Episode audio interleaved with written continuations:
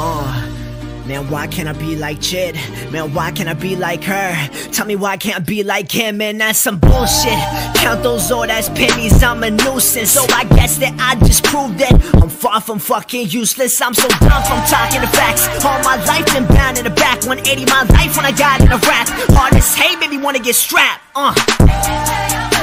Now I'm known all over the map, so check my stats. Every fucking beat demolished when I snap, it's fucking game.